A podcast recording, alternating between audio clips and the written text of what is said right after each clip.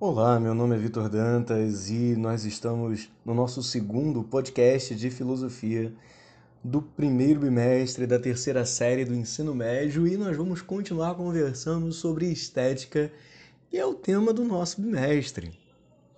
E depois da breve introdução que nós fizemos no nosso último podcast, no podcast de número 1, nós falaremos hoje um pouco sobre a a construção da estética, já que no anterior nós falamos sobre a introdução à estética. Quando nós falamos estética, nós precisamos ter em mente que é justamente um ramo da filosofia que estuda racionalmente os valores propostos pela arte, os sentimentos que despertam que se despertam nos seres humanos por meio da arte, por meio da beleza, por meio do belo.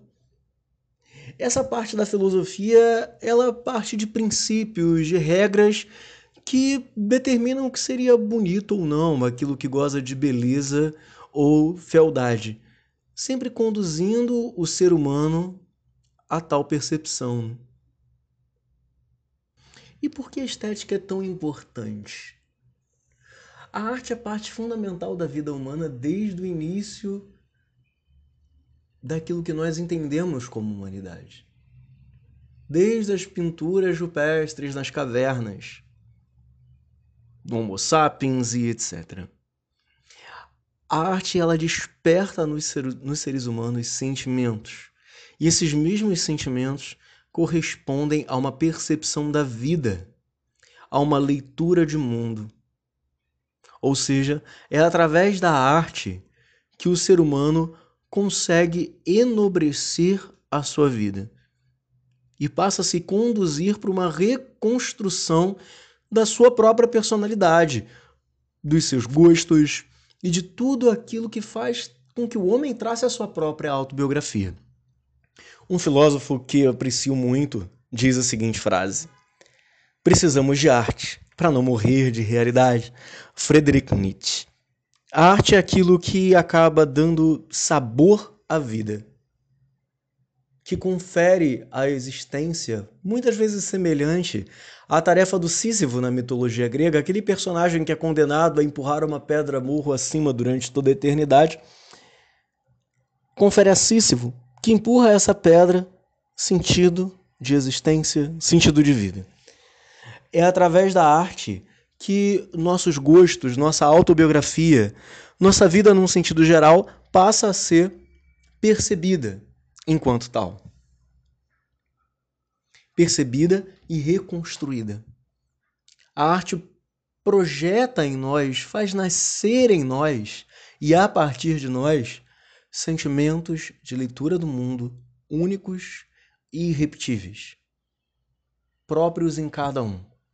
A arte ela possui um certo poder, poder a ponto de, mudar conceitos e de moldar também esses mesmos conceitos acerca da realidade que nos envolve. A estética ela está sempre preocupada em estabelecer princípios e leis que regem as coisas belas, quando aplicadas a leis e princípios na elaboração daquilo que expressa a beleza, e aqui nós falamos não só de artes plásticas, mas nós falamos também de literatura, nós falamos de uma boa comida, de música e etc. Falamos sobre tudo aquilo que pode ser apreciado pelos nossos sentidos. Em sentido lato, em sentido amplo, até um prato de comida muito bem elaborado pode ser sim considerado uma obra de arte. A estética trata da beleza no seu sentido geral e das influências da beleza na vida do ser humano. Quando dizemos que estética se preocupa com aquilo que chamamos de coisas belas, e as coisas belas em si mesmo, nós sempre pensamos em arte. E atualmente, quando nós falamos de arte, sempre tendemos a relacionar a palavra arte a um artista, a quem produz a arte, com certa finalidade. Mas é preciso entender que na Grécia Antiga e na Idade Média, ao contrário do que acontece hoje, essa associação não era tão comum, não. os artistas eles criavam obras que eram apreciadas pelas pessoas, certo? Mas que não se diferenciavam muito daquelas que eram feitas pelos artesãos. Mesmo o artesanato sendo um tipo de arte, em nossos dias, naquela época, a arte e o artesanato eram atividades distintas e separadas. Pois os artesãos, eles estariam ligados mais à técnica e o artista à sensibilidade da obra. No entanto, essas atividades eram tão próximas umas das outras que o mais correto seria se referir nesse período àquele que produz arte como um artista ou um artífice. Perdão, não como um artista, mas como um artífice, ou seja, aquele que está fazendo alguma coisa. Tanto ao artista quanto ao artesão, essa seria a designação mais correta a ser atribuída tanto no período antigo quanto no período medieval. Muitas vezes nós associamos a arte a pessoas que têm um certo dom natural para determinada coisa. São autodidatas, aprendem sozinhos, ou têm uma aptidão quase que prévia a tocar um piano, pintar um quadro, elaborar uma escultura, cantar, etc. Seria um dom natural, próprio dessas pessoas uma certa tendência que possuiriam naturalmente. Você já deve ter conhecido, visto pessoas assim com toda certeza. Essas pessoas que têm facilidade em produzir algo. Mas, de acordo com essa relação, nem todo mundo seria capaz de produzir arte. Mas será que a arte poderia ser aprendida ou simplesmente aperfeiçoada, lapidada? Para os gregos e também para os latinos, quando nós falamos em latinos, pensa aí nos romanos, né? Em todo aquele período do Império Romano e da filosofia romana, a arte ela designava um saber fazer, uma capacidade de produzir alguma coisa útil ou meramente destinada à contemplação. A arte nada mais seria que um conhecimento prático, um saber executado numa tarefa. Assim, a palavra arte podia ser aplicada tanto a obras de arte como esculturas, pinturas, como, por exemplo, também os artesãos. Nas manufaturas, na confecção de sapatos, móveis, roupas, construção de casas, etc que não é um conceito tão comum assim nos nossos dias, que não é aplicado para isso, né? Quando nós falamos de desses artífices no período antigo e medieval, nós usamos o termo tecné, ou seja, eles dominam um jeito próprio de saber fazer, de produzir alguma coisa, diferentemente daquilo que nós entendemos como arte hoje, propriamente dito. Né? Vamos fazer um passeio bem breve sobre a arte e a beleza numa perspectiva histórica. Na filosofia tradicional, a consideração do belo no mundo clássico greco-romano e também no ocidente medieval e a, era a estética como percepção das essências, integrada à ética e à lógica. O belo estava sempre relacionado ao bem e à verdade.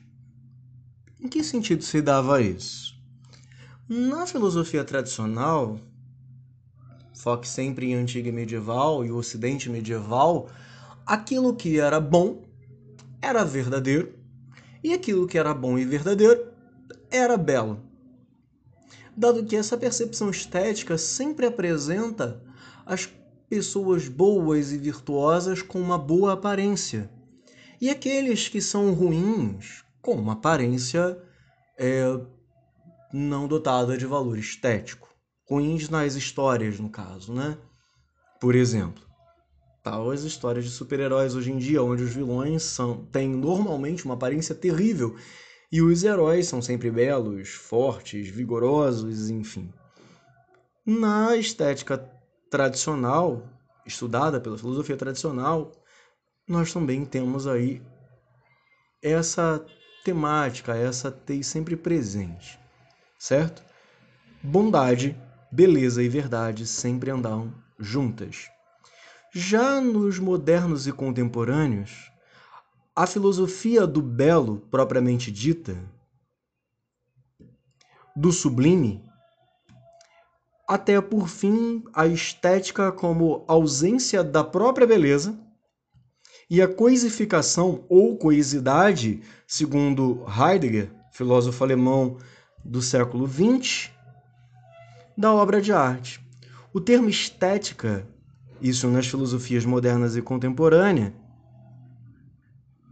como ciência filosófica do belo, agregada ao estudo da essência da arte e das suas relações com a beleza e com os demais valores. Ou seja, nessa divisão bem generalizada, a gente já consegue perceber o como o ser humano via de formas diferenciadas aquilo que era belo, aquilo que é belo, no decorrer da história da humanidade. Ou seja, no período antigo e medieval, se entende o belo em unidade com o bom e com o verdadeiro. No período, nos períodos moderno e contemporâneo, nós já temos a coisidade, ou seja, a beleza da coisa, naquilo que é sublime, e na estética até mesmo com a ausência da própria beleza, desses padrões de beleza. Mas a estética apenas como uma percepção é sensível, certo? Então, queridos, hoje ficamos por aqui. Forte abraço, até a próxima aula. Tchau!